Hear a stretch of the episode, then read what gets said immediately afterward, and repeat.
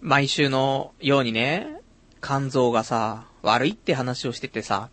で、とうとうね、あの、先週の2月の1日に、検査することになってさ、で、予約をしてたの。あの、まあ、病院が始まるのが朝の9時だから、えー、8時45分ぐらいにね、えー、病院来てもらって、で、そこで採血だったりとか、あと腹部のエコーとかね、やりましょうってお話だったのね。なんで、まあ、なかなかね、そんな早く起きることって、そうそうないんだけどさ、仕事とかもね、あの、12時、まあ、後半まあ、1時近くからね、始まる仕事なので、そんなにね、あの、早く起きるってことはね、日々ないので、8時、ね、45分に行かなくちゃいけないってなると、何時起きんのと思って、8時に起きんのと思って、8時って起きる時間じゃなくて寝る時間じゃんっていうね。そんな感じのね、あの、ま、病院ね、検査の日だったんですけど、やっぱりね、あのー、早く寝ないとさ、朝って起きられないじゃん。なんだけどさ、やっぱニコニコ動画とかね、あとアニメとか、あとモンハンとか、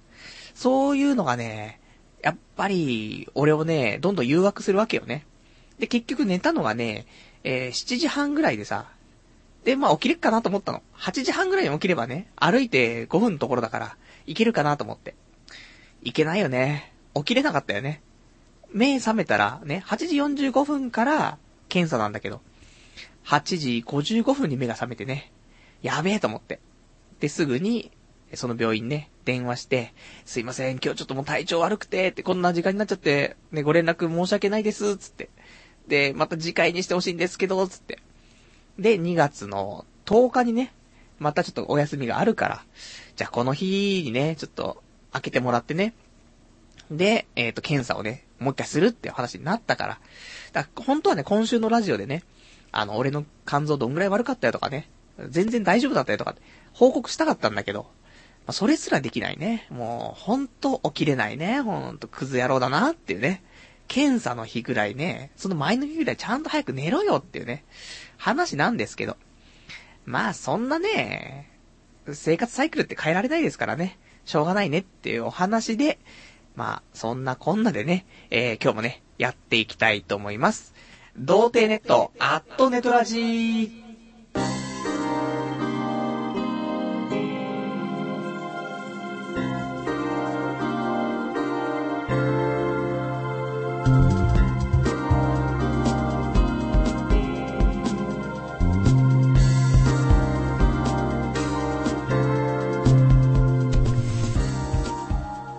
改めまして、童貞ネットアットネットラジパーソナリティのパルです。こんばんは。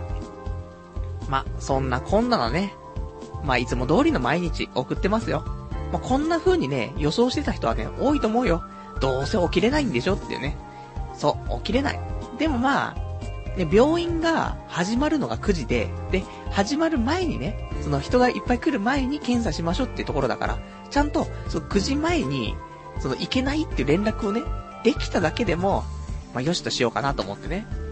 で、またね、2月の10日、これも8時45分にね、行くってお話ししたから、まあさすがにね、その前の日はね、早く寝ようかなとは思ってるんだけどね、なかなか難しいよねと思ってね。でもちょこちょこね、あの、少しずつだけど、早くね、寝るようにしないと。やっぱ体も持たないからね。昨日とかはね、もう久しぶりに、数ヶ月ぶりぐらいに早く寝てさ、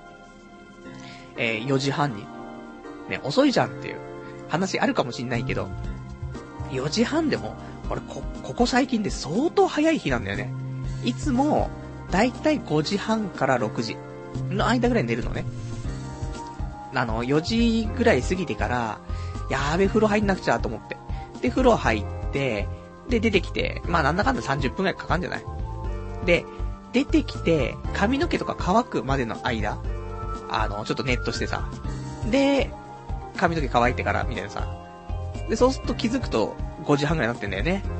だから、まあ寝るのは5時半から6時っていうところでさ。だからまあ、こういうね、生活の不節制。これがね、やっぱしね、体に良くないね。あと、食事ね。もう、今週も、ラーメン、とんかつ、ラーメン、とんかつ。ね、こんなんだから。で、そりゃあ、ね、体良くなりませんから。まあ、その辺ね、気をつけつつ、まあ、ちょっと気をつけついでにね、あの、なんていうの？何か、そうやって節制すりゃいいのよ。だ早く寝たりとか、あとその食事をね、ちゃんとした粗食っていうかね、あの、日本食っぽい和食とかね、にすればいいのに、そういうのは、ね、あんまり手をつけないで、なんか、ね、ドラッグストアでさ、栄養ドリンク買っちゃったりとかしてさ、タウリン 3000mg 配合って書いてあってさ、タウリンは肝臓にいいらしいからね、これ飲んだらいいんじゃねえのと思ってね、昨日から飲んでますけども。まあそんなんでね、えー、まあ次回ね、金曜日検査があるから、その報告は多分その日で結果が出ればね、次回のラジオの方ではね、ご紹介できるかと思うから、まあ自分の体調ですらね、ネタにしないとね、まあ、やってけませんからね。まあそんな感じでやっていきたいと思いますよ。じゃあね、えーと、こんな感じで今日もね、23時からね、1時間ね、やっていきたいと思いますから、よろしくお願いいたします。で、あとね、何か突っ込みどころいっぱいあるね、えー、お話ししてますから、突っ込みいただけるであればね、メール、おま、えー、メールとか、なんか掲示板とかでね、お便りお待ちしてますんでね。で、掲示板でしたら、童貞ネットとググっていただいて、で、ホームページありますので、こちらの掲示板、えー、ラジオ用スレその3というね、ところがありますから、そちらの方にお便りいただきますか、あとはメール。メールアドレスが、ラジオアットマーク、童貞 .net、radio.doutei.net こちらまでお待ちしております。じゃあ今日ね、えー、まあ、話すことはね、えー、無限にあるわけなんですけど、絞っていかないとね。あの、先週さ、ちょっと喋りすぎちゃって、結果、1時間50分ぐらい、喋ってしまいましたから、この番組11時からね、23時から24時までで1時間っていうね、この枠の中だから、その中でどんだけね、クオリティ高くね、みんなと楽しくね、ラジオできるかっていう部分が、まあ、一つのね、あのー、課題でありますから、こちらはしっかりとね、守っていきたい部分があるから、あのー、本当はね、ポリシーに反するよ。反するんだけど、あの、いただいたお便りはね、全部読みますスタイル、えー、3年間貫いてきましたけど、さすがにこれもね、そうは言ってられなくなってきましたから、あのー、申し訳ない。あのー、ちょっと抜粋して、えー、今後はお便りをね、読んでいく可能性がかなり出てきましたということでね、今日もどうなるかわからないですけど、全部は多分読めないと思うので、ちょっとね、えー、つまんでつまんでというね。もしかしたら、あのー、お便りね、いっぱいなんか書いてもらっても、その中の一部を紹介するとかね、そんな感じになっちゃうかもしれないけど、できたらね、できる限り、もういただいたね、お便りはね、ちょっと手つけてね、あのー、紹介したいなとは思うんだけどさ。まあ、そんな感じでね、ちょっと今までと変わった感じでね、やっちゃうので、あの、送ったらね、いつも読んでもらえるから、このラジオ面白かったのにとかっていう人はね、ごめん。ね、もうごめんとしか言えないから。でもまあ、そんなもんだよねって、ごめんねっていうね、ところで、まあ慣れてってもらえるとね。で、みんながね、それで、あのー、なんか、俺がね、パルこれ、これだったら読みやすそうだろって、すぐ読んですぐ消化できるだろうっていうね、そんなお便りをね、いただけるようになると、えー、どんどんね、あの、サクサクと読んでいけるかなとありますからね。その辺もなんか、うまくね、えー、俺のね、なんかそういう雰囲気を察しつつね、うん、なんかちゃちゃ入れてもらえるとね、ありがたいかななんて思っておりますよ。まあ、そんなんで、まあ、まあまあ、喋りたいわけですよ。ね。で、喋りたい今週ね、話はね、まあ、いくつかあるんだけども、今週、ようやく初めて、先週の水曜日か、えー、資格のね、学校に行くことになって、で、あの、宅建なんですけど、で、これのね、資格の学校が始まったので、ちょっとね、そんな話をね、したいかなと思ってて、まあ、これからね、まあ、1月終わって今2月ですよ。で、2012年ね、始まった、まあ、ばかりですけど、何かね、あの、しなくちゃいけないかなと、今年こそはね、何かしたいって思ってる人いたら、まあ、今日こうやってね、資格の学校の話、どんな感じだったよって話をさ、することによって、あ、こんなんだったら俺もいけるかなって、私もいけるかしらってね、なると思うから、それでね、あの、今年何か、あの、自分にね、ためになる勉強とかしてさ、そんで、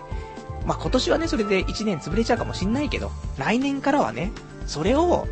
なんか、その心のね、なんか、よりどころにしてさ、生きてってくれたらね、いいんじゃないかなと思うから。まあ、そんな話なんだけど、あの、宅建、まあ、結構大きな、あの、ところなのよ、学校は。まあ、皆さん全国区で多分みんな知ってるんじゃないかなとは思うんだけど、まあ、そんなね、えー、まあ、ちゃんと、あの、通信教育とかではないですよ。あの、ユーキャンとかではなくてね、ちゃんと、えー、学校があって通えるやつなんだけどさ。で、えっ、ー、と、まあ、週1回通って、で、えー、まあ、あとはね、あの、ま、復習したりとか、あとはその、ウェブ上から講義が見れたりとか、あとはその、ポッドキャストで、その音声ファイルとかがあって、それで講義が聞けたりとかね、そういうのいろいろあるんだけどさ。で、えっ、ー、と、まあ、行ってきまして、で、水曜日で、まあ、最初はね、あの、夜だけなのね。まあ、大体、後半になってくると、あの、2コマっていうか、1コマが、1コマっていうのかなまあ、2時間半なのね。1、2時間半区切りのやつが、まあ、今は3月中旬ぐらいまで1コマ。だいたい9、と、19時から21時半の2時間半なんだけど、まあ、ここはね、3月末とかね、4月からになってくると、2コマあって、まだ2時間半がかける2ってことで5時間まあ、途中休憩挟んだりとかしてね。らしいんでね、最近全然勉強とかね、してなかったからさ、まあそういうので慣れる意味でもね、最初のその3月中旬ぐらいまでは、1コマで、あの、ずっと進めてってくれるから、まあこの間にね、慣れて、で、えー、4月ぐらいから本気出そうかなっていうところだったんだけどさ。で、まあ、この日が、あれですよ、あの、肝臓のね、検査の日だったんだけど、だ本当は予定としては朝一番で肝臓の検査して、で、えっ、ー、と、昼間ね、あの、早く起きてるわけだから。で、昼間有意義に使って、夜、ね、資格の学校っていう、こういう段取りだったんだけど、まず、えっ、ー、と、寝たのが朝ね、朝方だったから。で、起きれず、ね。そんで、えー、検査行けず、で、そうしたらさ、まあ、でも起きたから、こっから普通にね、なんか、休日を楽しんだらよかったんだよね。あの、夜の失格のね、学校まで。なんだけど、眠くてさ、やっぱし。で、寝ちゃったらさ、起きたらまた夕方の6時でさ、やべえと思って。あの、検査行けないし、しかも資格の学校も遅刻しちゃうと思って。まあ、歩いてね、30分かかんないぐらいのところだからね。あの、池袋の学校なんでね。まあ、すぐなんですけど。で、まあ、なんとか起きれたから、そのまま行ってさ。で、まあ、そのビルがあってね。で、そこに、まあ、入っていくと、あのー、この講義はね、何階の何号室みたいなところの教室でやりますみたいな書いてあるから、まあ、それをね、元に行ってみたいな話なんだけどさ。でも、まあ、どんなものかなと思ってたの。その、カルチャースクールとか、そういうんじゃないから、ちゃんとした学校だからね。まあ、しっかりしてるんだろうなと思ってさ。だって、お金も払ってんで、ちゃんと。13万払ってんだよ、俺。だから、13万払ってね、しょっぱいってことはないから、そんなこともう全然考えも。だから、もう相当すごいんだ。大学の講義みたいなもんだろうと思って。まあ大学行ったことないんですけど、大体ね、いわゆる僕らもドラマでね、大学の模様は見てますから、あんな感じなんだろうなと思ってね。そんな感じを期待しつつね。で、あの、エレベーター乗ってさ、その、今日の教室はね、何階かなみたいんで、まあ、調べてね。で、その階ついて、で、教室、入ったらさ、まあ、始まる5分前ぐらいかギリギリ間に合ってさ。そしたらさ、まあ、教室、なんだろう、狭いんだよね。狭いっていうか、俺昔中学校の頃を、塾とか行ってたんだけど、その塾が個人経営の塾みたいなちっちゃいところだったのね。あれと、全然変わんない大きさだぞと思って。あれ？と思って。で、周りを見るとね、周りを見るっていうよりも、まあ、見渡すほどもなくね、あの、教室は狭いんですけど、えっ、ー、と、先に来ていたね、えー、人なんだけど、あの、生徒さんかな？何人かいてさ、何人かなと思って、まあ、数えるまでもないんだけどさ、えー、3人っていうね、えー、と思って、女、女、男。まあ、あの、若い、若い女の子ではないと思うんだよね。多分おばちゃんなんだけどさ。あんま後ろ姿だからよくわかんなくてさ。で、3人で、俺が入って4人っていうね。いやいやいやと思って。だってさ、その地域で、その、なんていうの？その学校っていうのは一つしかないし、で、あのー、そういう何月生みたいなあるわけね。1月、で、2月、3月とかさ、そういうので区切ってあるけど、そういう生徒さんがさ、いて、それでさ、で、13万とか払って、ええー、と思って。こんなもんなの人数と思って。もっとさ、100人ぐらいで講義受けてみたいな。あの、なんかよくあんじゃん。あの、代々木ゼミナールとかさ、そういう感じの CM っぽいさ、なんかその、先生がいてさ、こここうなんですよみたいなさ、やるのかなと思ったらさ、普通に、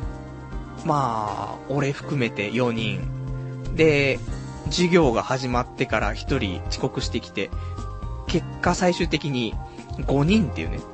ええー、と思って。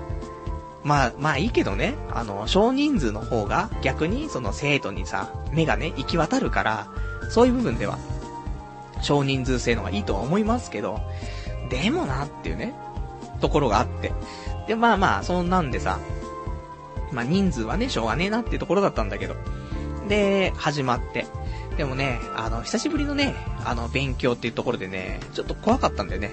頭がついていくかなと思って。で、最初はもう、そういうガイダンスっていうかね、宅建ってこういうものですよとかね、あの、こういう風に勉強していきましょうねとか、そういう話してさ。で、あとちょっと触りのね、あのー、最初の、なんだろう、分野のところね、ジャンルのところを、まあ、お勉強して終わりって話だったんだけど、何がいいかっていうのはね、あのー、俺、基本的に勉強ができない。まあ、頭がいいか悪いかっていうと、頭はそんなに悪くはないと思うんだけど、勉強はできないよね。っていうのも、やっぱしね、こういう風にね、授業を受けることに思ったけどね、あの、勉強の仕方を知らないんだよねと思って。ちょこちょこその先生が、勉強の仕方だったりとか、その、テストの解き方とか、こういう風にしていくとね、いいよとか、そういう風に教えてくれるわけ。こういう風に勉強してったらいいよとか。なるほど、と思って。あのー、俺もさ、まあ、当然だろって話かもしんない、みんなにとっては。なんだけどさ、俺もよくそんな知らないからさ、なんか、例えばだよ、英語とかさ、勉強しなくちゃいけないってなったとするじゃない。したらさ、いくつか参考書買ってきたりとかして、で、なるほどなるほどって勉強してって、で、また他の本も勉強してって、で、もう一個勉強してって、まあ3冊とかね、なっちゃったりとかして、で、ここの本はここが良かった、ここの本はここが良かったって言ってさ、で、あのー、その、その本ごとにさ、見る項目がちょっと違ったりしてさ、3冊持ってないといけないっていうね。あの、全部、その、確認したいことがあったら、まあ、どこのね、本のね、どこにあったかっていうのをね、見なくちゃいけないから、もう3冊持ってなくちゃいけないと。っていうのは、本当に効率が悪い話ですからっていうね、話で、あのー、勉強するんであれば、ちゃんとまとまった本を一つ。で、もうこの本以外は逆に、もう使わないでくださいと。ね、他のバラバラしちゃって、あと、ノートに書いたりとかね、すると、もう、いろんなところ見なくちゃいけないから、本当に本は一冊にして、で、全部参考書には全部書き込んじゃいましょうと。で、そうしたらもう全部その本一冊で済みますからと。そういう話があってさ、なるほど、と思って。なるほどじゃねえんだけどさ、多分、みんな、おい、パル、今更何言ってんだよって話かもしんないけど、そのぐらい勉強の仕方ってわかんないんだよ。あのー、勉強の仕方って教えてくんないじゃん、学校で。ま、塾とかね、そういう予備校とか行ってる人はわかんないけど、あの、勉強の仕方っていうよりも、勉強はね、学校で教えてくれるけど、やり方っていうのはね、なかなか教えてくれなくて、自分で身につけるものだっていうさ、話でしょ？だからそういうの、そういうのをね、僕らはね、あの、希望してる。学校に。ほんと、あのー、そう勉強の仕方、彼女の作り方、ねあとコミュニケーション能力の高め方ね。もうこういうの、あとお金の稼ぎ方とかさ、そういうところをさ、そういう根本の土台を作ってくれれば、あとはさ、みんな自分の興味が湧いたらさ、それを土台にさ、どんどん積み上げていくのにさ、土台を作らないでさ、ねえ、それでなんか勉強だけ教えてもさ、そりゃもう耐震構造、ダメダメですから。ちょっとね、揺さぶられたらすぐに倒壊しますから。だから、ね、いつも、お前発言ぶれんなすぐ、みたいなね、言われたりすると思うんですけど。なんでね、そんなんで、やっぱりね、あの、教室通ってよかったなと思って。で、やっぱ本ね、読んでも、あの、理解はできると思うけど、やっぱ時間かかるなと思って。だから要約して話してくれたりとか、例えをね、あの、つけて話してくれたりとか、そういうのがあるから、やっぱ学校行ってね、正解だなと思ってさ。で、あの、これ毎週ね、水曜日、通う形になるんだけどさ、あの、俺の今の仕事がね、あの、定休日ってないのよ。あの、まあ、土日はね、あの、絶対、基本的には、あのー、お休みではないんです。平日休みなんだけど、それもシフトでさ、まあ、大体3ヶ月後ぐらいまではわかるんだけど、すぐに。なんだけど、あのー、決まってるわけじゃないから、火曜とか水曜とか金曜とかさ、もうバラバラなわけ。で、でもなんとなく、水曜日が多いかなと、休日。そんな雰囲気あったから、一応ね、俺もね、派遣社員ですから。派遣会社の人通して、なんとか、水曜日ね、あのー、もう、俺も結構、休み、水曜日多いから、ちょっとこのままなんとかね、水曜日を定休にしてくれと。これ定休にして、定休日にしてくれたら、毎週ね、あのー、仕事を休まないで、で、ちゃんと学校も通えるしっていうね。で、ね、ちょっと頼むよって言ったんだけどさ、これがね、あのー、却下。ダメですって言われてね。いろいろね、掛け合ってくれたらしいんだけどね、結局水曜日休み固定にはならないでね。だから、まあ、2月とかね、水曜日の休み3 3回あるんですけど、だからあと2回ね、あの、2回は仕事があるから、この日は多分ね、早退して、で、学校行くっていうね。そんな感じになるんじゃないかなと思うんだけどさ。いいのよ、今は。あの、3月中旬までは夜から学校だからね。いいんだけど、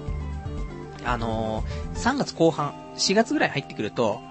その、もう夜からじゃなくて夕方とかからになるから、そうするとさ、もう、相対じゃ済まないからね、欠勤するしかないってところでね。まあ、有給が出たら有給使って休むだろうけども、月に2回確実にはさ、使うわけだから、なんかもう有給も半年とかでなくなっちゃうんだろうなと思ってね、悲しいと思って。まあ、そんな感じで、あの、またね、次回、えー、水曜日、資格のね、学校ありますから、この日はね、えっ、ー、と、早退してね、行こうかなと思ってるんでね。まあ、もうそんな感じで、そんな、あのー、新しいね、ことは起きないと思うから、まあ、例えばね、えっ、ー、と、前回ね、その生徒として、まあ、全員集まって5人だったけど、ね、先週来れなくて今週から来ることになったね、美少女はね、実はいましたとかね、そういうのあったらね、話しますけど、まあ、ないと思うからね。まあ、普通に、あのー、テスト、テストが、その試験が10月だから、10月ぐらいまでね、なんもなしに普通に学校行ってますみたいな話でね、あの、終わっちゃうとは思うんだけどさ。なんで、まあ、勉強途中でね、多分うまくいかなくなるから、そういうので愚痴り始めると思うんでね。まあその辺まではね、あったかい目で見ていただけたらなと思います。まあそんな感じかしらね。まあそんな話したかった部分もあって。あとね、また話したいこと他にあるんだけどさ、あの、ちょっと先にね、お便りいただいてるから、お便りをね、ちょっと読んでいきたいと思いますよ。えー、お便り。えー、ラジオネーム、羊がいる、水族館さん。えー、お便りですね。えー、パルさん、ひょっとして10年くらい前に髪を脱色したりした？脱色の10年後に肝臓に影響あるって何かで読んだ？髪の毛構成するタンパク質が弱い人が脱色すると、5年後からハゲてきて、10年後に肝臓やばくなるらしいってね、お便りいただきました。ありがとうございます。脱色しました。やべえ。あのね、俺が、学校、専門学校卒業して、で、その、その時にすぐ就職とかしなかったからさ、まあ、できなかったのかしなかったのかって話は置いとくけど、まあ、しなかったからね。いや、そのままコンビニでバイトしてさ。で、1ヶ月で辞めちゃったんだけど、で、辞めた時にすぐに脱色してさ、で、金髪にしたんだよね。メガネ金髪だよ。本当にひどいもんなんですけど。それ、その時脱色してるからね。これか。で、そっからハゲ。うん、ハゲてきたよね。あの頃ハゲてはいなかったんだよ。あの、おでこは広かった。し、つむじあたりはやばかったかもしれないけど、その、そんなにハゲてるハゲてるってんで悩んでたってわけではないの。だから、あるぞこれ、脱色。でも、何回したかって言ったら、1回、2回だよ。だからそんなにじゃない？言っても、そんなに影響あるのでしょうか？怖い。脱色。ブリーチ。えやばいね。なんだとっていうね。ブリーチですけども。ありがとうございます。ね、有益な情報ですね。だから脱色ね、今してる人はね、あの、気をつけた方がいいかもしれないよ。ちゃんと調べてからね、脱色してみた、してみた方がいいと思います。俺も脱色することはもう、控えようと。さすがに30超えて脱色するのもね、俺もなんかロックバンドしてれば別ですけど、まあ、こんなね、あのー、こんな宅建を目指している、ね、宅建を取得しようと目指しているさ、ね、深夜にこんなラジオやってる男がね、脱色してたらちょっと、これはこれでね、あの、まずいことだと思いますんでね、もう脱色はしないとは思いますけどね。えー、じゃあ、あとね、ラジオネーム、えー、ピンポンさん。自分は時間を延長してお便りを全部読んでいってほしいですというね、お便りいただきました。ありがとうございます。まあ、そうね。いろんな意見はあると思うんだよね。まあ、俺もできる限り読んでいきたいなとは思うんだけど、あの、何せね、先週のラジオ、自分で聞き返すとさ、もう後半、喉がね、もうね、ガラガラなんだよね。だから、このラジオもさ、途中途中で、なんかインターバルがあってね、俺が休憩できたりとか、なんか水分補給をね、なんかうまくできたりするんだったら別なんだけど、そういうわけでもないしさ、だからちょっとなぁと思って。あ、本当に、あのー、なんだろう、1時間でやるって決めてるから1時間であって、今後、じゃあ2時間の枠で放送しましょうって話になったら2時間にするからっていうことで、延長っていうのは、あまりね、よろしくないかなと思うから、だったらちゃんと毎週2時間の枠にしてやっていきたいなと思うから、まあその辺はね、ちょっと、あのー、経過を見ながらやっていきたいと思いますからね、もしかしたら2時間になる可能性あるのかっていうね、話なんですけどね。まあお楽しみにというところですか。あとはね、えーと、お便り、ちょっといくつかいただいてるからね、読んでいきたいと思うんですけども。で、ちょっとね、宅建の話したからね、えー、宅建の話、ちょっとね、えー、お便りいただいてるんですけども。えー、ラジオネーム、羊がいる水族館さん。宅建試験に向けての長い道のりを、えー、歩き出したパルさんにおすすめの一冊。日暮れ不動、日暮れ不動産空室ありってタイトルの漫画なんだけど、この漫画は不動産業を、えー、目指している若者にはぜひ読んでほしい名作だ。えー、日暮れ不動産っていう小さな不動産屋に、えー、働いている男の話で、そこの女社長、かっこ黒髪ロングメガネの美人が、え、他人が暮らしている部屋に入ると、性的に興奮してその場でオナニーを始めるという変態なんだよ。赤の他人が生活していた、えー、形跡というのに対して発情する性癖で、えー、毎回他人の部屋に訪問して社長と主人公がセックスするんだ。エロいだけじゃなく、絵も丁寧で話のクオリティも高い。30過ぎて親に、えー、生活費出させているクリエイター志望のニートとか、隣から苦情来てるのに、大音量でニコ動を配信してる女とか、暴力表現やヤクザとかを取り払った闇金牛島くんって感じですげえ面白い。アダルトコミックじゃないから安いし、えー、600円ぐらい、えー、おすすめだよっていうね、お便りいただきました。ありがとうございます。いい、ね、漫画があるっていうところでね、おすすめいただきましたけども、これさ、あのー、多分前にね、えっ、ー、と、俺のいつも見ている、秋葉ブログの方でね、多分紹介されてたような気がするんだよね。俺もこれ見て、これ面白そうだなと思ったんだけどさ、なかなか手つけらんないじゃん。こういう、ちょっとね、不確定な感じのやつはね。でもちゃんとこうやってね、あの、お墨付きがね、つきましたからね。これちょっとね、読みたいなと思ってさ。なんかちょっとね、近いうちに、あの、これ買って、で、資格の学校行くときに、その参考書と一緒にね、うん、カバンの中に忍ばしておくから。で、ちょっと休憩途中にあるからさ、その間に読んで、で、周りの女になんか嫌な目で見られるみたいなね。そんなプレイね、していきたいなと思います。ありがとうございます。あとはラジオネーム、下打ちパンダさん。パルさんお久しぶりです。久しぶりにラジオ聞いたら進展があったようで、親の会社を継ぐ覚悟があまりないならやめた方が、お父さんが立ち上げた不動産会社潰したら親不幸ですよ。パルさんにそれなりの覚悟があるとは思えない。えー、ラ、ラジオで面白おかしく話してるのかもしれないけど、影をついたらまた代表取締役とか言っちゃうんでしょ？本気でやるなら宅建の他に簿記や経理の勉強もした方がいいんじゃないかなって思ってますよというね、お便りいただきましてありがとうございます。まあね、あのー、親父、ね、親父が不動産屋やってます。まあちっちゃいところですよ。親父がね、一人でやってるようなね、あの、町の不動産屋みたいなところですけど。で、まあそれをね、まあ、でも親父はそうやって1からさ、0からですよ。積み上げてきて、で、俺をさ、こうやって30歳までさ、育て上げるところまでさ、もう積み上げてきたわけじゃん。もう、そういうね、会社を俺が継いで、で、食い潰して潰すってね。そんなんなったらね、本当に、親父に申し訳ないなってところなんだけど、でもさ、まあ、そんな食い潰せるほどの資産があるの？って言ったら、そんなわけはなくね、借金ばかりなんですけども、あのね、難しいところかなとは思うんだけどさ、あの、まあ、例えばね、俺が親だった場合、まあ、いろいろとね、積み上げてきて、なんか資産がじゃあもしかしたらあったとすんじゃん。で、その場合、まあ、子供がダメにならないぐらいであれば、この資産は全部子供に全部持ってってもらってもいいかなって思うんだよね、正直。あの、ダメだよ。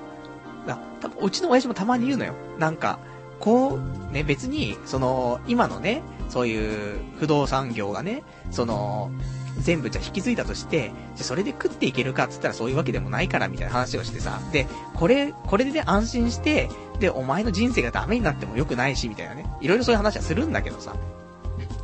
だから、やっぱ多分思う気持ちは一緒で、あの、例えばじゃあ俺がさ、すっごい金持ちに今後なってね。で、子供ができてさ、で、子供も俺みたいなやつがね、あのー、生まれてさ、成長してったらさ、あの、まあ、なんかいろいろ助けてあげたいなとは思うけど、助けすぎて、そいつが自立できないとか、ダメになっちゃう。まあ、今もうダメなんですけど、これ以上ダメになっちゃう。今ギリギリのところで生きてますからね。ちゃんとまあ、派遣社員ではあるし、ね、一応まあ、派遣社員ではあるけど、働いてるしさ、なんとか一人暮らしで頑張ってね、あの、なんとか自分の力と、あと周りの支えもあってね、生きていけてますけど、これも自分の力もなんもなしにさ、親のそういうなんか残したね、財産とかさ、そういうので生きていけるようであったら、俺多分ダメになっちゃうっていうね、あると思うからさ、それはさすがにね、自分の子供にさ、そういう風に、楽はさせてあげたいよ。自分の子供にはね。もちろん。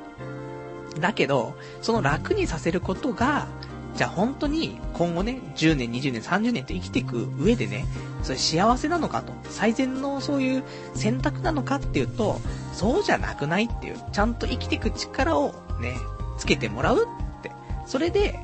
もう、親がいなくなっても、資産がなくなっても、ちゃんと、あの、死ぬまで生きてって、で、自分の子供にもちゃんとね、そういうのを教えて、で、ちゃんとね、あの人生歩んでいけるっていうところまでね、なってもらいたいってのが一番あるから、そう考えるとさ、まあ、なんとも言えないところだけどさ。でも、だからそれで、俺がね、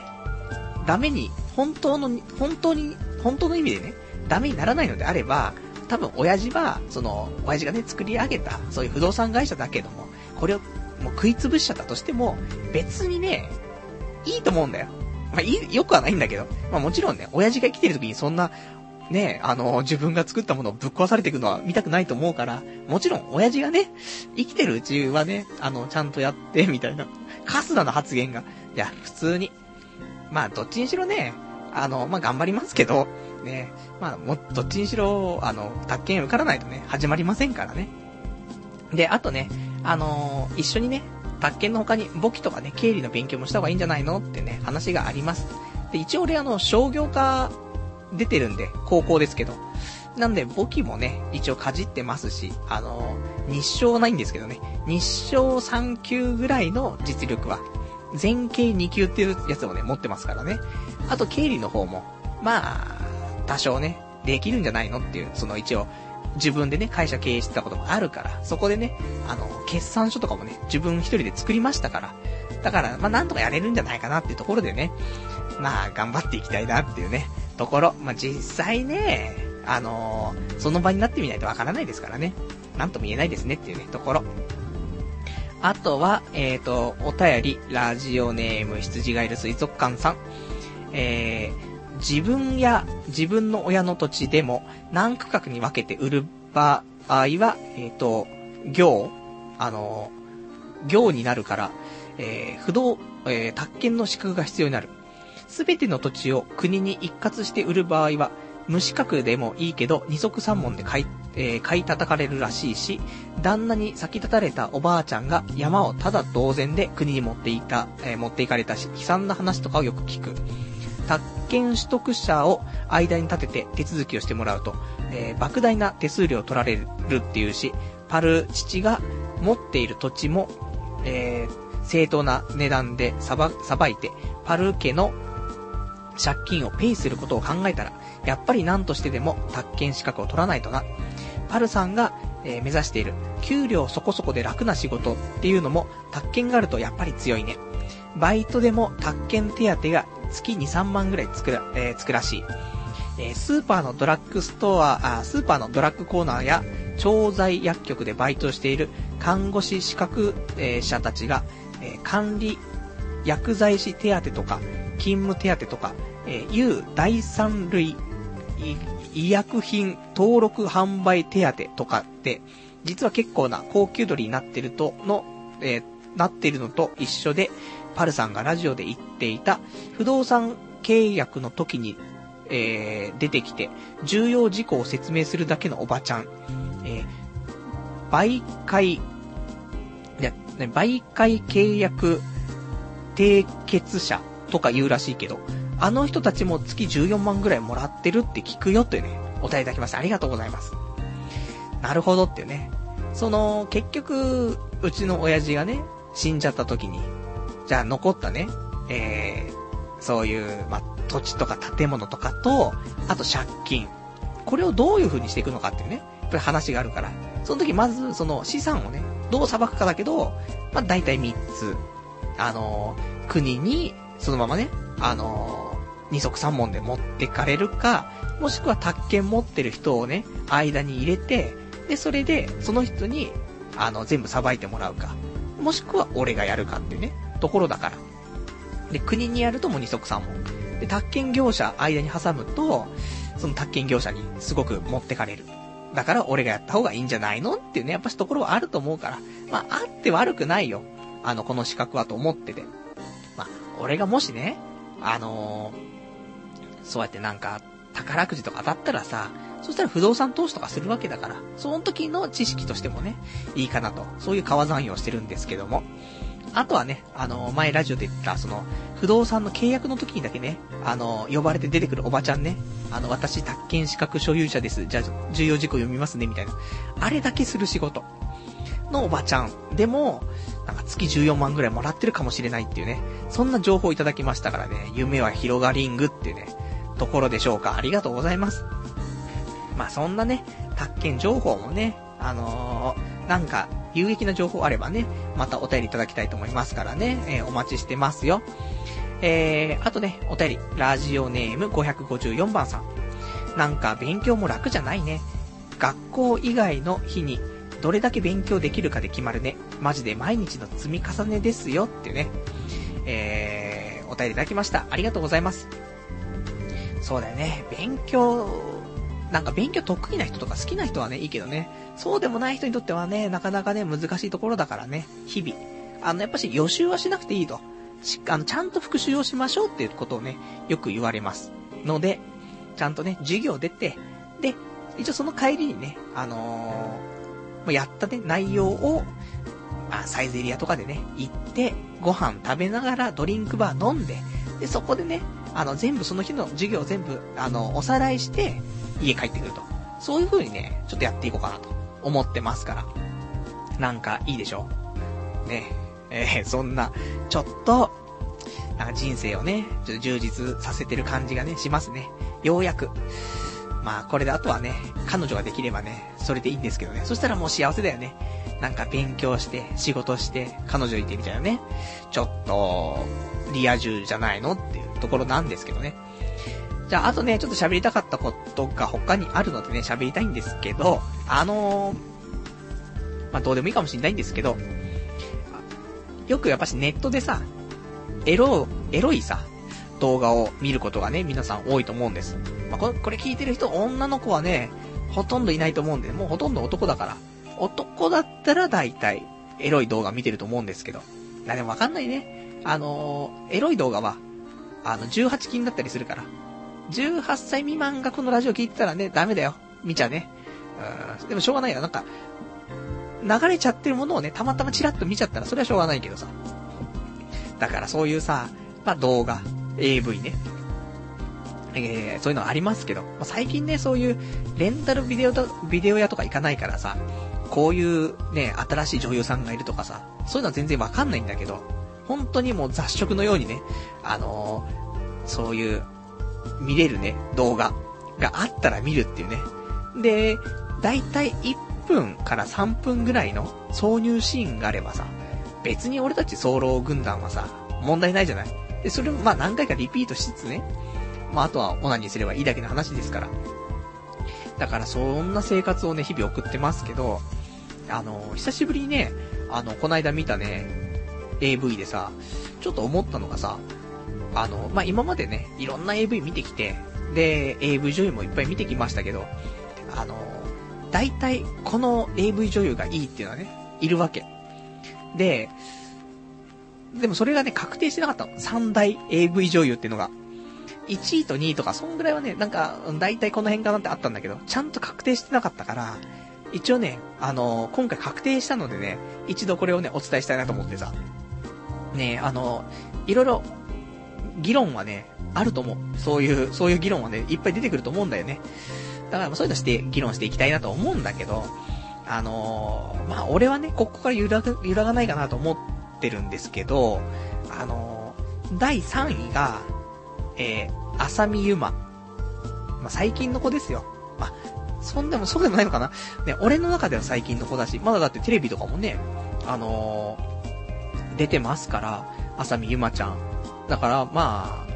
美人なのって言うと、最近結構綺麗になったよね。昔はそんなに美人かつとまた違ったんだけど、ただエロいんだよね。うん。あのー、まずおっぱいがでかい。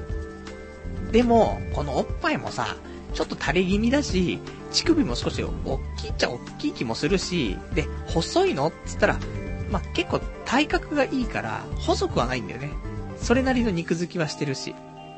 なんだけど、で、別にね、じゃ肌が綺麗なのって言ったら、もう肌綺麗かって言ってもそうでもないし、みたいな。まあ、いろいろあるんだけど、それでも、やっぱね、あの、性格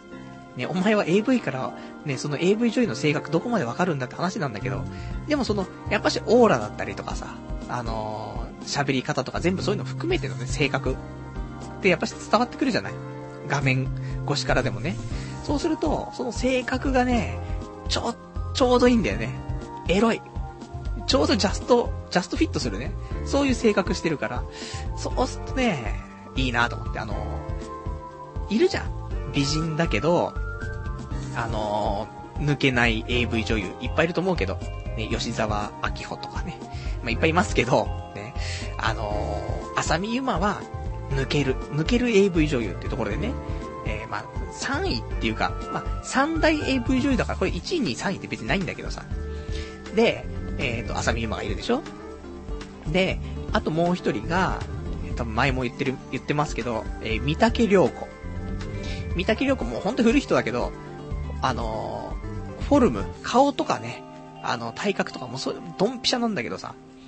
でもただ、その感じ方喘ぎ声とかそういうのは、微妙。で、その子がエロいのって言ったらエロくないから、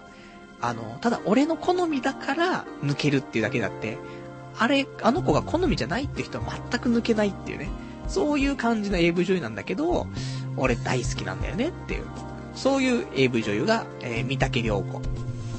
で、今回、えー、この話はね、二つ、たまに出てくると思うんだけど、今回、ちゃんとその三大 AV 女優のね、一角にね、ちゃんと入ってきたね、やつなんだけどさ、あの、古いよ。多分、10年ぐらい前の子なんだけど、なんでそんな10年前のやつ持ってくるんだよって話なんだけどさ、あの、白石日和っていうね、まあ今ラジオの前ではみんな、来た白石日和来たってなるでしょ。まあどうだかわかりませんけど。あのね、改めて白石日和をね、最近見たんです。やっぱりね、いいよねと思って。俺のコレクションの中にも白石日和はちょっといくつかね、点在してるんですけども、あのね、いい。ああいう顔立ちは好きだよね。ほんと。あのー、白石日和はいい。ただ、ちょっとね、ぽっちゃりしてる。ぽっちゃりしてるけど、あそこがギリでね、ぽっちゃり具合のね。で、顔立ちが、とても好きな顔立ちしてるから、うん、いいんだよねと思って。だから今この三大 AV 女優はもう浅見ゆま、三竹良子、白石日和。もうこれでね、もう、当分確立したと思うんだよね。なので、もしね、あのー、興味のある、ね、18歳以上の皆さんは、ちょっとググっていただいて、画像とか出ると思うから。まあ、み、うん、そうだね。白石日和、うん、いいと思うんだよね。どうなんだろうねっていうね。ところで、全部、まあ、可愛いと思うけどさ、まあ、抜ける、抜ける AV 女優だよなと思うんだけどね。どうなんでしょうかよくわかんないですけども、そんな発表がしたかったというところでね、あの、皆さんの三大 AV 女優ね、いたら、もう絶対これ揺るがないよって、あれば、その辺で教えていただけるとなって思いますよ。えーと、あとちょっとお便りいただいてますね。羊がいる水族館さん。楽器2の上原ゆいはランクインしてないのかってね、お便りいただきました。ありがとうございます。いや、あのさ、この上原ゆいってさ、楽器に似てるっていう、そこから始まる、始まるラブコメディでしょ？いや、ちょっとね、今、せっかくね、俺もパソコンで、こうやってラジオ配信してますから、えー、すぐにね、上原ゆいは検索できるんですけど、似てなくね？みたいな。似てんのかな？似てないよね。いや、まあ、もちろん遠目で見たら似てるよ。だけど、いや、似てないよ。あって俺多分一回見たことあるもん。あの、似てるっていうさ、触れ込みがあったから、俺もね、楽器には目がないですから、見ようかなと思って見たと思うんだけど、似てねえと思って。だって似てたら俺も見てるもん。楽器。でも楽器は楽器で、やっぱ楽器だから楽器じゃない。だから、やっぱし他のね、子がね、やってもね、あんまりね、そんなにビクンとは来ないからね、残念というところかと思いますよ。ね、今急上昇は白石日和、10年前の人ですけどね。そんな話。で、えーとね、あとね、ちょっと今週ね、あの、コーナーやりたくて。で、最近全然コーナーね、ちゃんとやれてなかったから、新コーナーをちょっとやりたいと思ってね。新コーナーちょっと今日、えー、ちょっとじゃあやりますけども。えー、新コーナー、週刊ツイッター語録。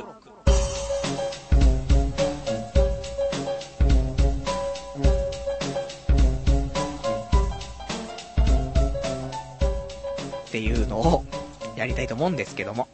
あのね、まあ、ツイッターやってます。で、そこでね、まあ、日々僕もつぶやいてますよ。ぼやいてますよ。ただ、あの、もちろんね、ツイッターやってる、ね、そういうリスナーがいたらフォローしてね、フォローされ合ってさ、で、俺の発言とかもね、見れるとは思うんだけど、もうツイッターやってない人もいるしさ、パルとフォローなんてしたくねえよって。ね、俺のツイッターが汚れると。そういう人いると思いますから、あのこの場を借りてね、えー、今週つぶやいたね、ツイッターのこの語録をね、えー、紹介していこうじゃないかというね、ちょっと昔やってたね、あの、日記をね、紹介するのと同じような形でね、ちょっと恥ずかしい黒歴史もね、ちょこちょこ点在してますから、その辺も読んでいきたいなと思うんですけど、なんでね、あの、ツイッターやってないとかね、ツイッター、やり方よくわかんないとかいう人いたらね、このコーナーをね、えー、聞いて、ツイッターやってる気になってもらってね、なるほどってこういう感じなのかなってね、思ってもらえたらいいかなと思ってね、えー、やっていきたいと思うんですけども。なんでね、あの、つらつらとね、あのー、紹介だけしていきますよ。えー、まずね、2月3日につぶやいた、まあ、1日何回もつぶやきますからね、えー、まあ、2月3日につぶやいた話なんですけども、明日になったら急に働く気力が皆無になって回復しないかもしれない。そう考えると、10年、20年後のことを考えて行動なんてできるはずがない。本当精神的に綱渡りだよね、毎日っていうね。そういうつぶやきね。えー、こんなつぶやきを僕はいつもしてますね。うん、フォロー、フォローしたくないっていうね。フォローしたくない人、ナンバーワンに選ばれてもしょうがないね。ぐらいの、えー、うつなね、つぶやきしてますけども。あと他ね、えー、その日、2月3日に他にもつぶやいてますね。普通に生きてたら出会いなんて皆無じゃねってつぶやくような美少女と出会いたいって。そういう、こんな、ツイッターってこんなもんですよね。多分、俺みんながどんな発言してるかよくわかんないんですけど、俺はこういう風に、あの、つぶやきたいことをつぶやいてるんですけどね。あとは、えー、次の日、2月4日。売れ残りではなく、ただ本当に出会いがないという女性に出会いたいわけなんだよ、俺たちはっていうね。そんなつぶやきをしてますね。まあ、前の日からね、出会いたい、出会いたい病がね、ちょっと続いてるみたいで。まあ、そんなね、話で、あの、あとは、えー、池コン、ね、池袋合コンみたいなね、あの、マチコンって流行ってましたけど、池コンってのあって、イケコンいつの間に募集していて、いつの間に締め切ってんだよ。完全に追加募集の抽選に期待するしかねえ。マジでこれくらいしか出会いなんてないんだ。頼むぜよっていうね、つぶやきをしております。あのー、イケブ、イケコンね、なんか、すごいらしいのよ。そのマチコンっていうのがさ、その、まあ、街全体っていうかね、をもうジャックして、合コンしちゃおうぜみたいなやつでさ。で、このイケコンっていうのは池袋でやるやつなんだけど、500人対500人でやるらしいの。男500、女500だよ。何これ？合戦っていうね、ところなんだけどさ。で、なんかもうすでにね、募集しててもう締め切ってんだよね。で、2月の8日に、えっ、ー、と、追加募集があるみたいで、えっ、ー、と、男50人？女50人ぐらい？まあ、追加があるということなんでね、これちょっとね、絶対物にしないと、せっかく池袋さ、引っ越してきてさ、俺、正直、イケコンしたくて引っ越してきたところもあるからね。ないんですけど、そういうのはないんですけど、まあ、そういう部分もね、なきしもあらずだからさ。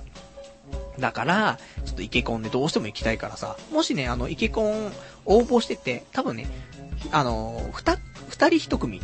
なんだよね。だから、あの、応募して当選してるけど、あの、一人行く人いないんだよなっていう人いたら、ぜひ僕を誘ってもらえるとね、うん、その日頑張りますから、喋りますからね。えー、もし俺がこのね、追加抽選でね、あの、ちょっと入れなかったらね、そんな人いたらね、誘っていただけると嬉しいです。あとはね、えーと、今日、今日つぶやいた話だね。今日のつぶやきが、朝、朝ね、これ12時ぐらいにね、つぶやいたんですけども、逆方向の電車に乗って遅刻確定。いつもと同じホームだと思ったんだけどなこれが宇都宮高崎マジックってね、つぶやいてますね。あの、今日ね、全然普通に起きたの。だ本当にあの4時半ぐらいに寝てさ、で、今日起きて、まあ、ゆっくりだよね、本当に。ゆとりのある、そんな、あの、朝を迎えてさ。で、いつも通りのね、時間帯で、あのー、電車乗ろうと思って。で、いつものホームだと思ったんだけどね、なぜかね、逆方向行っちゃって、埼玉方面行きたかったのにね、あのー、上野まで行っちゃってさ、あれと思って。で、遅刻しちゃいましたっていうね。もう最悪だな先週も寝坊して遅刻してさ、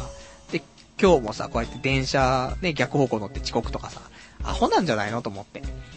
まあ、そんなね、あの、ツイッターでちょこちょこつぶやいてますから、あのー、もしね、ツイッターしてるよって人いたらね、あのー、フォローしてもらえるとね、こんなつぶやきがね、あの、あなたのパソコンとかね、モバイルの画面をね、埋め尽くしますからね。まあまあ、そういうのでもいいかなっていう人いたらね、ぜひね、フォローしていただいて。で、あの、ツイッターとかね、やっぱしめんどくせえなって人いたらね、このラジオでね、うん、俺のとのつぶやきとかをね、えー、ちょっと紹介していけたらなと思いますからね。これもあの、毎週できるね、コーナーですし、ね、だって、毎週読むものどんどん増えてきますから。で、まあ、なんか、よ、今日喋ることねえなってあったらね、このコーナーで埋めるっていうね、そういう方法もありますからね。まあその辺で、ちょっと、ちょこちょことね、やっていきたいと思いますよ。どうなんだろう？個人的には、まあまあ、いい、ね、いい水増しコーナーが、水増しすんだったらお便り読めよって話なんだけどさ。いや、なんかいろいろやりたくてね。まあそんなんで、ちょっとね、ツイッター絡めるとさ、あの、いいんでしょ？ツイッターとかフェイスブック絡めてなんかやるとおしゃれなんでしょっていうね、ところがあってね。まあ、そんなコーナーを作ってみましたってところです。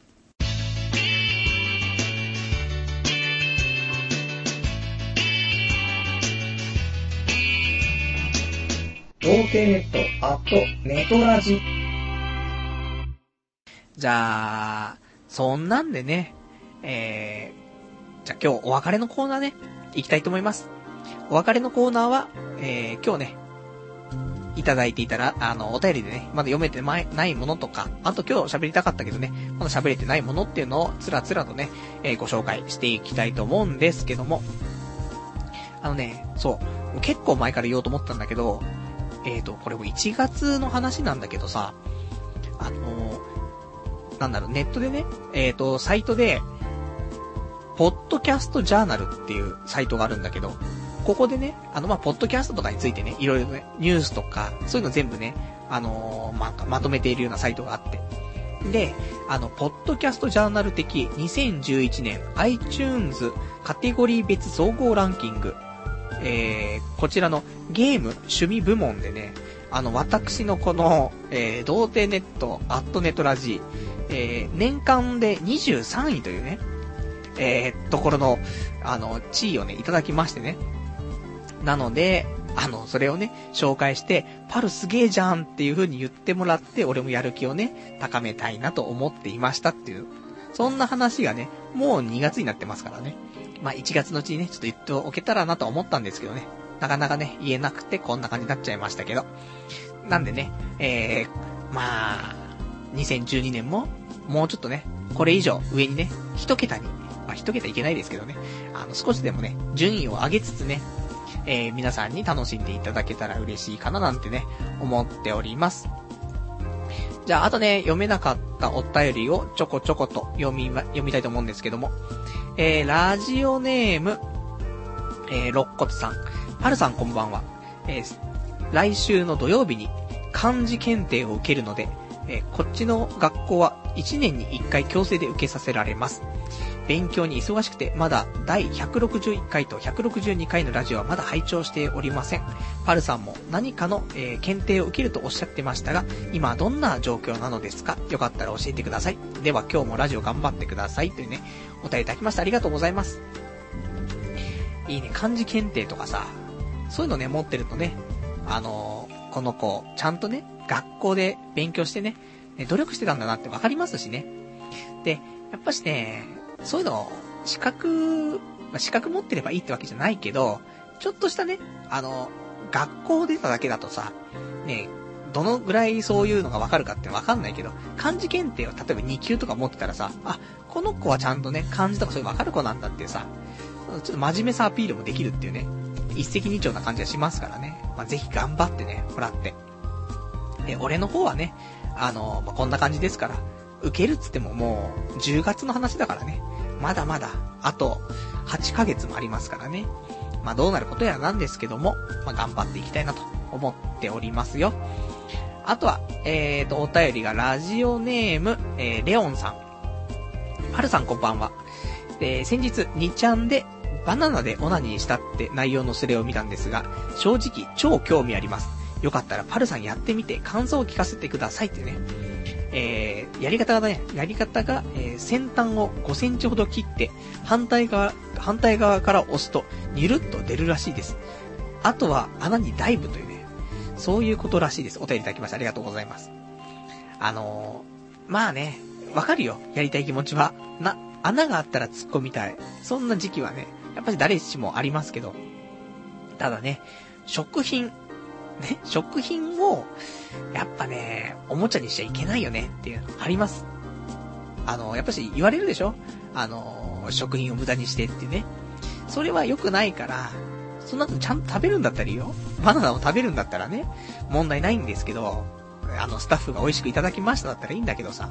じゃないっていうのはね、なかなかね、俺ももうできないからさ。まあ、ありましたよ、高校生の頃。うどんとかね。うどんオナニーがありましたけど、あれがすごいんだよね。うどんのあの、なんていうの、絡みつく感じ？ね、チンコにね。あれがまたね、なんとも言えないんですけど、その後はしっかり、俺の精子が絡まったね、あの、うどんをカルボナーラ的なところでね、食べたり食べなかったり食べなかったりなんですけどね。だから、まあ、食事はね、あの、粗末にしちゃいけませんから、まあ、何度もね、試せないやつなんでね、まあ、試したよって話をね、もしお便りいただいてもね、なかなか読めませんからね。これは、あの、皆さん、やるんであればこっそりと、ね、やって、で、あの、バナナ作ってるね、あの、農家の人に謝、謝りつつね、罪悪感を、そういうなんか、感じながらオナニーするってね。それでまたさらにむしろ興奮するみたいなね。そういうのもあるかなと思いませんけどね。まあよかったらそういうのもあるらしいですよっていうお便りでした。あとはラジオネームベルさん。えっ、ー、とね、先週なんだけど、あの、俺がね、あの、コレステロールっていう話してさ、で、あの、イカね、スルメイカがコレステロール値が超高え、やべえって話をしたんだけどさ、まあそれに対してね、あのお便りちょっといただいてます。えー、イカやタコはコレステロール値が高いと言われてますが、えー、タウリンにコレステロール低下作用があるため、多くとってもそれほど心配する必要はありませんよ。卵は毎日1個程度ならコレステロール値も上昇せず、むしろ摂取すべきと言われています。かっこ、高、高脂結晶などで投薬しているレベルなら話は別ですが、また、ひじ、ひじきや、えー、大豆、ごぼうなどの、えー、根菜類に含まれる植物繊維は、コレステロールの吸収を抑える効果があります。どちらかというと、ドカ食い糖質、じゃ脂質、かっこ揚げ物、脂身の多い肉、マヨネーズを控えた方が効果的かと、意識的に色々なものをちょっとずつ食べましょう。かっこ、肉ご飯だけとかは NG というね、お便りいただきました。ありがとうございます。あとね、えー、もう一個、コレステロール、お便りね、いただきました。えー、ラジオネーム、小心者さん。えー、イカがコレステロール高いという話ですが、現在の説ではイカに含まれるタウリンがコレステロール値を、えー、下げる効果があるので、えー、特に神経質になる必要はないみたいですよ。っていうね、お便りいただきましてありがとうございます。あのー、なんかね、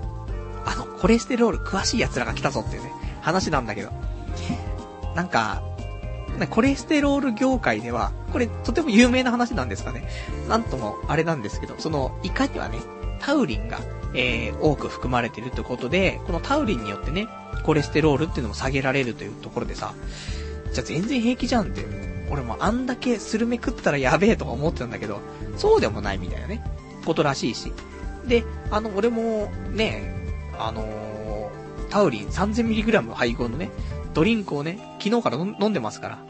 ということはだよ、それ飲んでれば、肝臓にもいいし、コレステロールも下がると。ね、一石何鳥だっていうね、話ですから。だから、ちょっとね、このタウリン 3000mg ね、配合のやつをね、ちょっと今後も飲んでいきたいなと思うんだけど、ただ、こういうのに頼っちゃうと、それはそれでね、あの、自分の体でね、あの、回復するっていう機能がどんどん下がっていっちゃうから、まあ、ちょこちょこ、体調の悪い時だけ飲んでくっていうような使い方がいいのかななんてね、思ったりはしております。あとはね、えー、ラジオネーム、サマランチさん。パルさんこんばんは。いつも楽しく聞いています。さて、ちょっとお聞きしたいのですが、僕もネットラジオ、えー、かっこポッドキャストをやりたいと思っています。パルさんは始めるときに結構苦労しましたか？えー、マイクとかも買わないといけないんですが、パルさんがどんな環境で配信しているのか教えてもらえるとありがたいです。お答えいただきました。ありがとうございます。あのー、普通の、まあ、俺もね、最初の環境は、パソコンがあって、で、えっ、と、ヘッドセット、あのー、スピー、なんていうの？ヘッドホンと、あとマイクが合体してるやつね。で、あのー、配信してましたけど、あのね、正直、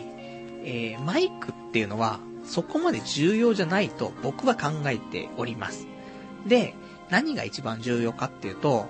あのー、なんていうのこれ、オーディオのオーディオキャプチャーっていうのかな。そういう、あの、パソコンとは別で、音声をさ、なんか、あの、拾うというかね、それを中継して、あのマイクとか挿したりとかね、するやつがあるんだけどさ、そういうのを、ちゃんとしたのにした方がいいかなって思います。それで、それだけちゃんとすれば、あのー、マイクとか、ほんと980円のマイクとか、そんなんでも全然平気だなっって思うんだよね。だから、まあ、その辺、したらいいんじゃないかなと。俺が使ってるのが、えーとね、なんだこれ。型番がね、えー、UA-4FX。UA4FX ってやつなんだけど、これがね、その、オーディオキャプチャーっていうかね、そういうやつでさ、あのこれで、音声取り込んだりとかね、すると、えー、綺麗に聞こえるかなっていうところ。まあ、ちょっとポッドキャストで配信するときはね、ちょっと音質を下げてるから、あんま綺麗に聞こえないかもしれないけど、元のファイルは結構綺麗だからね。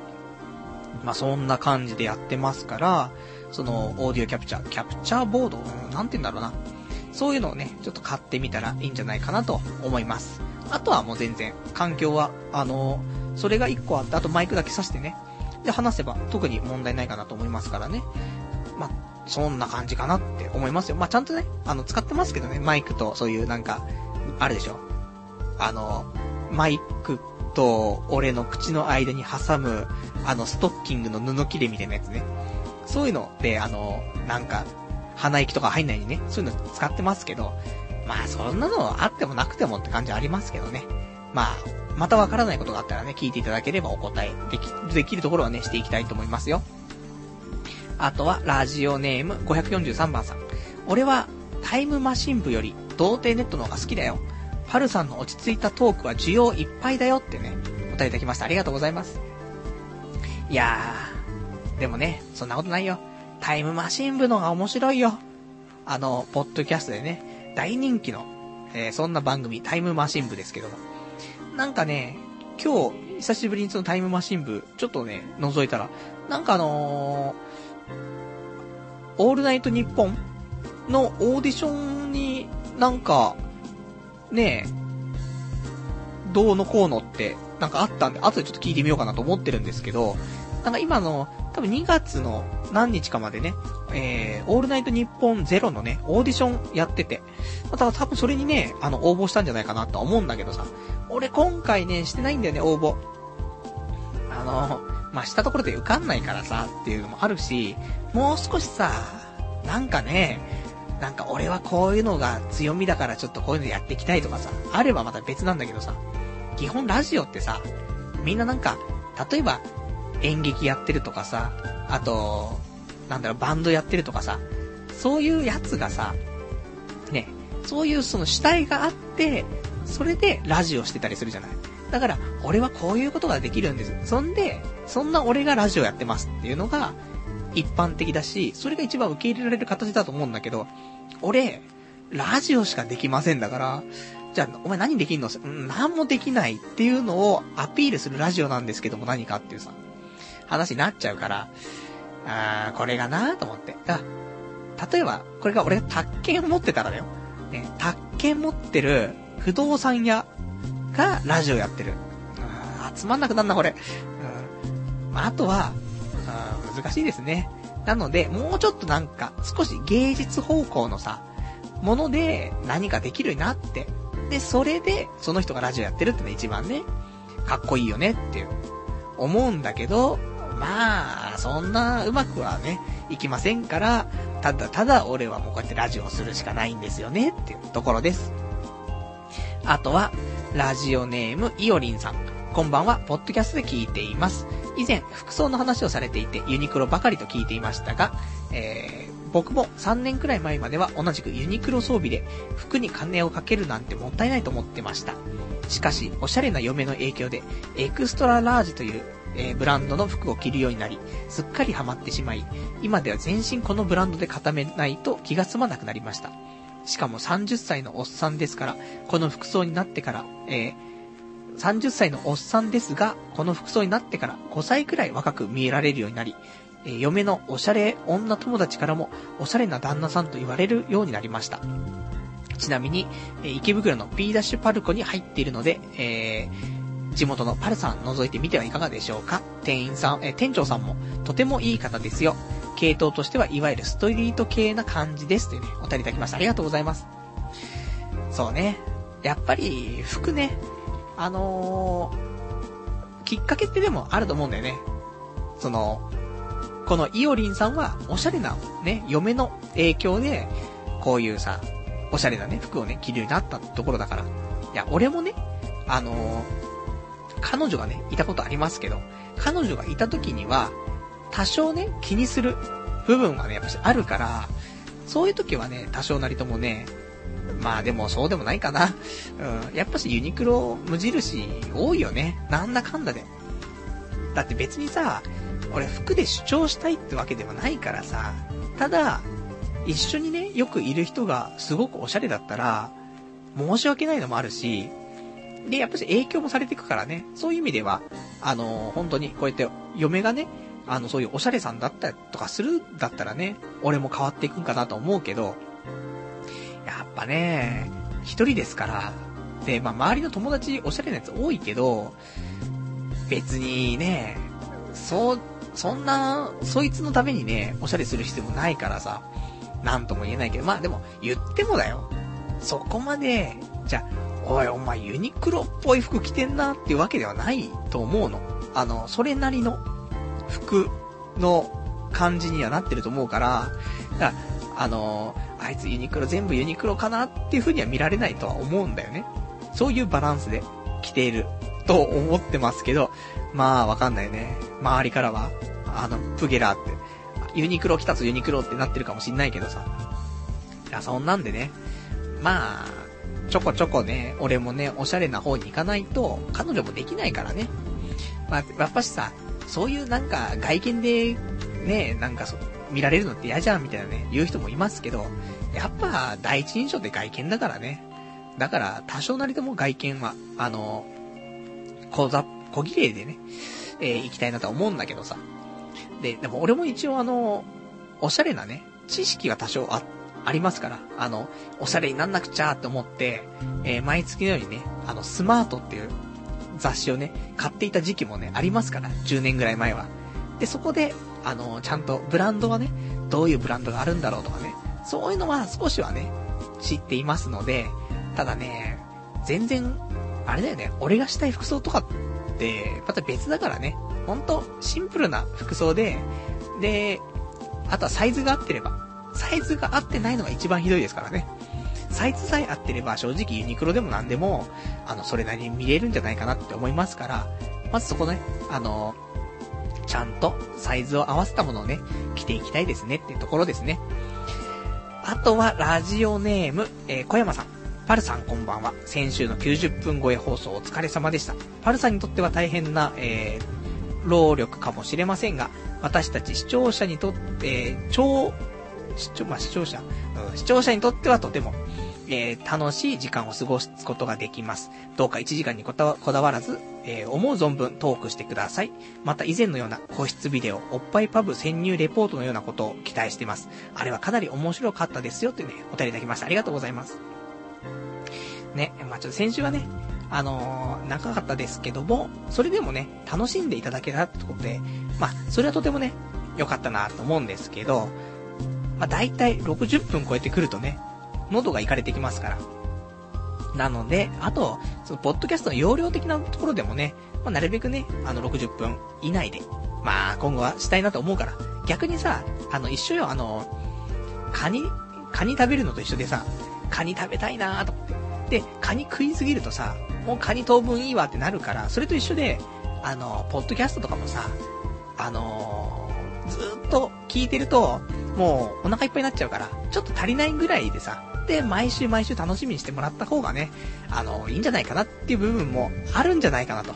そういう風に考えてはいますけどもね。で、あとちゃんと企画ね、あの、以前あったのが、個室ビデオとか、あと、オッパブね、潜入レポートとかそういうのは昔ありましたからね。こういうのね、スペシャルウィークにね、やっていきたいなと思ってるんだけどさ、なかなかないんだよね、今ね、そういう面白いようなことがさ。なので、次回スペシャルウィーク、ちょっとね、頑張っていこうかな。テレクラかな？テレクラ入ったことないんだよね。だテレクラ行って、で、ブスと会って、で、ただね、テレクラに来るような女はね、絶対病気持ってるから。病気持ってるか、ダメだな。顔が見られた時点で、そっからストーカーになられても困っちゃうから、まあ、会えないけど、まあその辺どう、なんかね、面白いのがあれば、うーどうしようかなってところですね。お便りありがとうございます。あとは、えー、ラジオネーム、枕の子さん。こんばんは。わけあって、120回放送以来の久しぶりの童貞ネット聞きます。パルさん、あの頃、えー、あの時から果たしてどのぐらい変わっているのか、めっちゃ楽しみです。期待、えー、放送期待してます。というね、お便りいただきましてありがとうございます。変わってないよね、俺ね。あの、まあ、お久しぶりってことなんですけども、120回からのお久しぶりだから、まあ、約半、半年以上、1年近くだよね。えー、久しぶりということでね、まあ、どんな風にね、僕が変わってるのかっていうね、ところも期待していただいたらしいんですけども、まあ、いい意味で、ね、このラジオは変わりませんから、いつ来ていただいても、あの頃を思い出せるってね、相変わらずだなっていうね、そういう放送をまあ、目指してはいないんだけど、ね、なっちゃってますから、なんか懐かしい気持ちにね、なっていただけてるんじゃないかなと思いますよ。まあ、今後もね、変わらず、こんな感じでやっていきたいと思いますからね。まあ、もうちょっと俺もね、あのー、ちゃんとやっていきたいんです。なんかこの、ポッドキャストでね、とどまって、で、結局ね、個人でやって、で終わっちゃうのはやっぱり寂しいから、俺も地上ね、目指して、おいおいって今多分みんなね、思ってるかもしれないけど、まあ、地上波を目指してさ、やっていきたいじゃない、せっかくだから。ね？じゃあ地上波に出て何話すんだって話になるけど、モテない。オナニー、おっぱい、うんこ、ね？そんな話じゃしませんけどね。それを受け入れてくれるね、そういう放送局ね、あれば、ぜひね、オファーをいただきたいと思うんですけども。あとは、ラジオネーム、さくらさん。パルさんお疲れ様です。パルさんのラジオは何者にも縛られずに、パルさんのオナニーラジオであってほしいと個人的に思います。思ったことをそのまま言うってことは、敵を作ることもありますが、理解し合う仲間も作れると思います。今週もラジオ楽しみにしてますよってね、お答えいただきましてありがとうございます。そうだね。まあ、このラジオはね、あの、まあ、何のために一人でやってるかっていうと、俺が好きなようにやりたいからっていう部分がやっぱり一番でかいからね。なんで、もちろん、あの、周りのね、意見あったら、あの、その意見にね、左右されるか左右されないかっていうのは、それちょっとまたあれなんですけど、ただ、やっぱし、何でもね、あの、話聞いちゃうとさ、あの、それちょっと考えちゃうじゃないそのことに対してさ。だから、やっぱり、俺が好きなようにやるっつっても、周りの意見がちょっとでもね、出たらさ、それ、やっぱり少し考えた上でね、やっぱり少しずつ、あのー、シフトチェンジしていくかなとは思うんだけど、でもやっぱりね、軸はやっぱり俺のやりたいことをね、やってった方がいいかなとはやっぱし思いますからね。なんで、まあそれでもね、いいんじゃないのって言ってくれる人がいるから、まあ俺もこんな感じでね、やっていきたいと思うんですけど、まああんま変わんない。大体前半にね、今週あったね、話と喋りたいこと喋って、コーナーやってお便り読んで終わりですからね。こういう一週間ね、っていうのが、もう、あとこれから何年続くかわかんないですけどね、やっていきたいなと思いますよ。あとは、えー、ラジオネーム400、えー、すみません、549番さん。お便りが多くなって、調子に乗り気味のパルさん、こんばんは。えー、PS、ビータが、え爆死寸前ですが、いかがお過ごしですか？パルさんこと、でえー、パルさんこと電車男は、ゲームハードで一番好きなものは何ですか？私はメガドライブが忘れがたいですね。大魔界村、ランボー、ゴールデンアックスなど、えー、名ソフトを生み出しました。自称ゲームオタのパルさんは、まさか、ピピンアットマークを持ってなかったなんてゆとりみたいなことはないですよね。えー、では、今週のゲームトーク期待していますってね、お便りいただきました。ありがとうございます。ピピンアットマーク持ってねえしってね。てか、持ってるやついねえだろっていう話なんだけどさ。あれ、ピピンアットマークってどこ出したの？バンダイ？ねえ。あのー、ただ、あれ、あれですね。あのー、高校の頃なんで多分ピピンアットマーク出たの。知らないかな。ゆ、ゆとり世代の皆さん、まあ、ゆとり世代ってくくっちゃうとあれですけど、若い頃のね、若い子たちは多分知らないかなと思うけど、あの頃ちょうどね、あのー、まあ、最近なんかニコニコ動画とかでもさ、ゲームの、ゲームハードのさ、なんか、特集されたね、動画がちょっと上がってて、すごい人気ありますけど、あのー、ちょうどセガサターンとか、プレイステーションとかのちょっと前にね、そのピピンアットマークとか、あと PCFX とか、まあ、3DO、えー、とか出ましたけど、あの辺はね、なかなかね、俺もセガサタン派だったからね、なんとも言えないんですけど、ピピンアットマークは、その頃よく行ってたね、ゲームショップのところにね、あの、お試しが、お試しでできるのがあって、なんだったかなちょっとね、触った記憶はあるんだけど、別にっていうね、感じだってね、ピピンアットマークよりも、あの、PCFX の方がね、個人的にはね、気になっちゃっててさ、あの、俺の大好きなね、アニメのブルーシードっていうやつの、ゲームっていうかなんかその、ヒロインの藤宮もみじっていう女の子がいるんだけど、この藤宮もみじとデートできるっていうね、そういうゲームがね、ピピンが、あ、ピピンじゃないよね、PCFX、PCFX にあって、で、これ欲しくてさ、だいたい、ブルーシードグッズはもうほとんど持ってんのね。多分出たものの9割はブルーシードグッズ持ってるんだけど、まあ、もちろんあの、ブルーレ、あの、DVD とかさ、LD とかそういうのは話になるとまた別なんだけど、えっ、ー、と、一応、ビデオは全巻持ってて、あと北米版のね、DVD とか持ってるんだけど、あとはね、そういうちょっと映像系はね、あまり持ってなくて、あとグッズね、グッズのはほとんど持ってるかなと思うんだけどさ、そこでそのゲーム、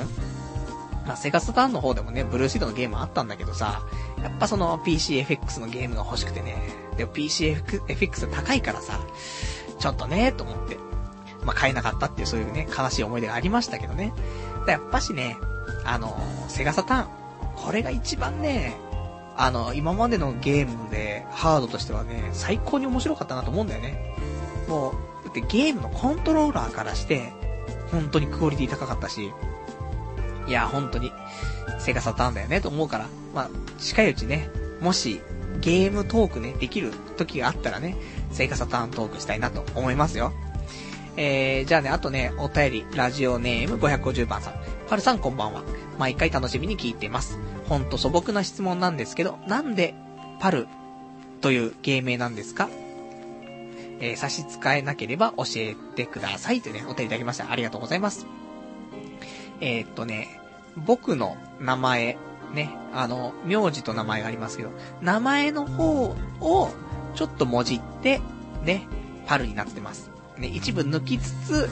文字ってパルになってますからね。なんで、まあ、パルさんと、ね、よ、よ、呼んでいただいても、そんなにね、あのー、違和感ないと思うんだよね。本名、本名だから。本名にちょっとね、あのー、プラスしたものだったりとか、少し抜いたものだったりするのが、ね、春だからさ。そんなに、何もひねってはいないんですけども。なんでね、あの、本当はさ、なんていうの、名前に意味がある名前もあるじゃないいろいろ。で、この名前の意味をさ、英語に、ね、翻訳して、なんかそんなのでハンドルネームにしたりとかね、かっこいいなとか思ってたんだけどさ、まあ、俺のね、この名前も、まあ友達がね、こんな風にしたらって言ってね、それで、ま、決まったようなもんだったんですけども、そんなんでもう10年ね、パル使ってますね。長いですね。あとは、えー、ラジオネーム、えー、ラジオネーム、海抜さん。女子のスカート履いた白い太ももを枕にしたい高校生ですが、たくさんの女子高生とチャリ通ですれ違いたい。ただ、ただし、美少女に限る。パルさんも、通勤中は、そんな目で、女子の足ばっかり見てるんじゃないですか？というね、お便りいただきました。ありがとうございます。まあ、ちょっとね、ただ、最近はもう僕もおじさんになりましたから、若い子のね、その生足を見ると、寒そうって思うんだよね。本当に、あの、もちろん、なんかあの、エロいっていう、エロい目でも見てますけど、それ以上に寒そうって思うんだよね。あったかくしたらいいのにって思ったりしちゃうのが30超えた頃のおっさんじゃないかなって思いますけどね。そんなおっさんでもないよ。30超えたぐらいでね、まあそんなおっさんじゃないんだけど、でもやっぱしね、そんな風に思っちゃう部分が、なきにしもあらず、ところかと思います。あとは、えー、ラジオネーム、えー、枕の子さん。えー、やっぱり、やっぱパルさんのレビュー系は最強ですね。でも今のところ、前と全然変わっておらんね。でもなんだろう、この安心感はというね、お便りいただきましてありがとうございます。えー、あのまあ、久しぶりにね、半年以上ぶりにね、ラジオ聞いていただいたということだったんだけども、なんもね、変わってないでしょ？ね、この安心感。たまんないでしょ？ね、俺はもうほんとに溜まったもんじゃないんですけども、ね、もうちょっと成長したいって思っておりますよ。あとは、ラジオネーム557番さん。はじめまして、パルさん。半年ほど前から今まで、えー、ポッドキャストで放送を聞くだけでしたが、初めて生で聞いてます。ラジオネームつけてください。お便りいただきました。ありがとうございます。えー、じゃあ、ラジオネーム。えー、じゃあ、さっきね、えー、素敵なゲーム機が出てきましたから、ピピンアットマークからね、撮りまして、じゃあ、ピピンさんってところでね、いいんじゃないでしょうか。ね。売れないゲームハードでしたけどね、えー、ピピンさん、いいんじゃないでしょうか。ぜひよかったら使ってください。えー、あと、ラジオネーム、えー、ピンポンさん。最近頑張っていること。最近自分は国、国公立経大学に向かって勉強頑張ってます。いいんです。偏差値50代でも言うのは自由なんですから。パルさんも勉強頑張ってください。パルさん勝負しましょう。先に放り投げた方が負けですからね、というね、お答えいただきましてありがとうございます。いや、本当にね、あのー、こうやって目標をね、しっかり立てて、で、それに向かって頑張るってことはね、まず第一歩だからね、これをしないっていうのが一番ね、ダメですから。そういう意味ではね、本当にね、ピンポンさんね、しっかりこうやって目標を立ててね、頑張るってことだから、もう全然問題なく。で、ちゃんとね、あのー、やるって、あの、心にね、決めたら大丈夫だからね。あとはもうそこに向かっていくだけだからね。まあ、一緒にね、頑張っていきてましょうよね。俺も、ほんと、正直不安なんだよね。宅建さ、いや、俺のね、母親とかもよく宅建受けてたんだけど、まあ、受かんないんだよね。いつも、ほんと、1点2点とかの差で受かんなくて、みたいなのね、何年もやっててさ。だから、宅建そうそう受かんないんじゃないって思ってるんだよ。で、ただ、うちの母親の場合はいつも、あの、試験が始まる2ヶ月くらい前から勉強し始めるから、だからいつもで時間足んなくて終わるんだけど、ちゃんと半年前からやってれば、あの人全然受かるんだけどなって、いつも思いながらね、えー、見ていたんですけども。だから俺もね、受かるかな、受かんないのかなっていうね、風に不安にはなってるのでね、ぜひこうやってなんか一緒にね、頑張っていきましょうよってね、話になればね、ちょっと心強い部分ありますからね、お互いちょっと頑張っていきたいですねってところですね。あとは、えー、ラジオネーム559番さん。パルさん、えー、オートフェラしたことありますか？自分はあります。前にパルさんが自分のおっぱいを揉んでも気持ちよくないとラジオで話してましたが、オートフェラも自分で舐めるから気持ちよくないと思いきや、実は気持ちいいんですよ。自分のを舐めるのはかなり難易度高いですけど、やってみる価値ありですよ。ちなみに、自分のを、チンチンは大きくないですってね、答えいただきました。ありがとうございます。えーと、あれですか？その、自分のチンポを、だセルフフェラっていうことですかね。これ何？通称オートフェラっていうの？ちょっとね、その辺知識ないんであれなんですけど、まあ、いわゆる僕らの業界では、えっ、ー、と、セルフフェラってちょっと今まで言ってましたけどね。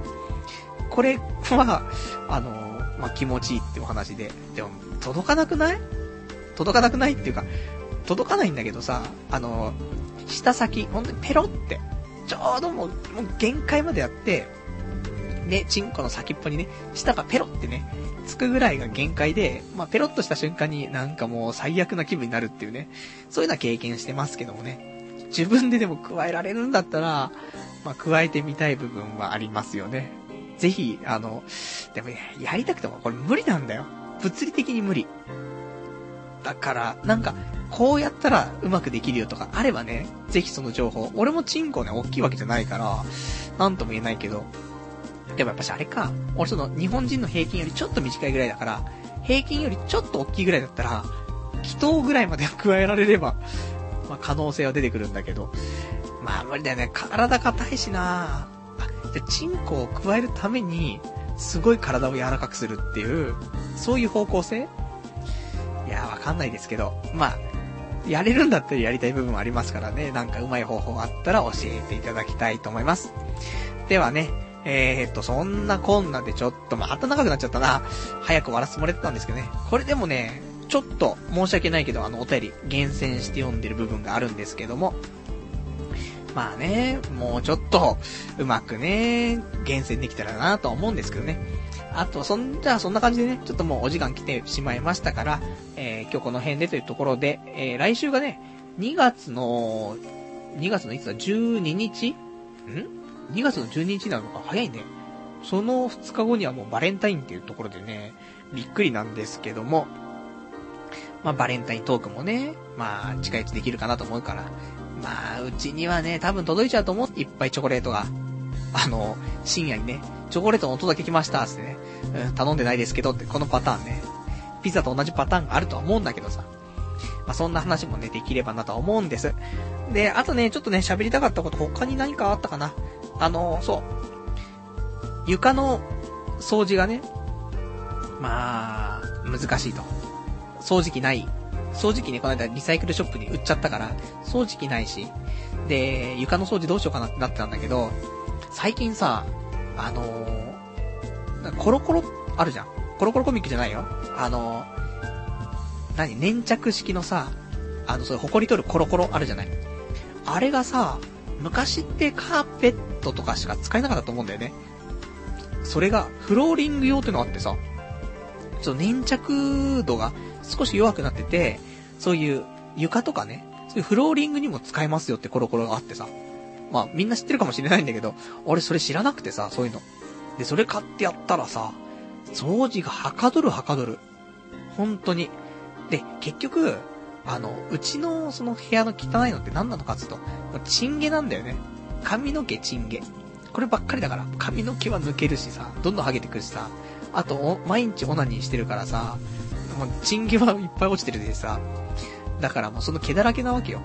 で、掃除機だとなかなか吸い込めなかったりとかさ、なんか普通になんか拭き掃除とかしてもさ、なんか毛毛だらけになって気持ち悪いなってあるからさ、ここでコロコロ使うとさ、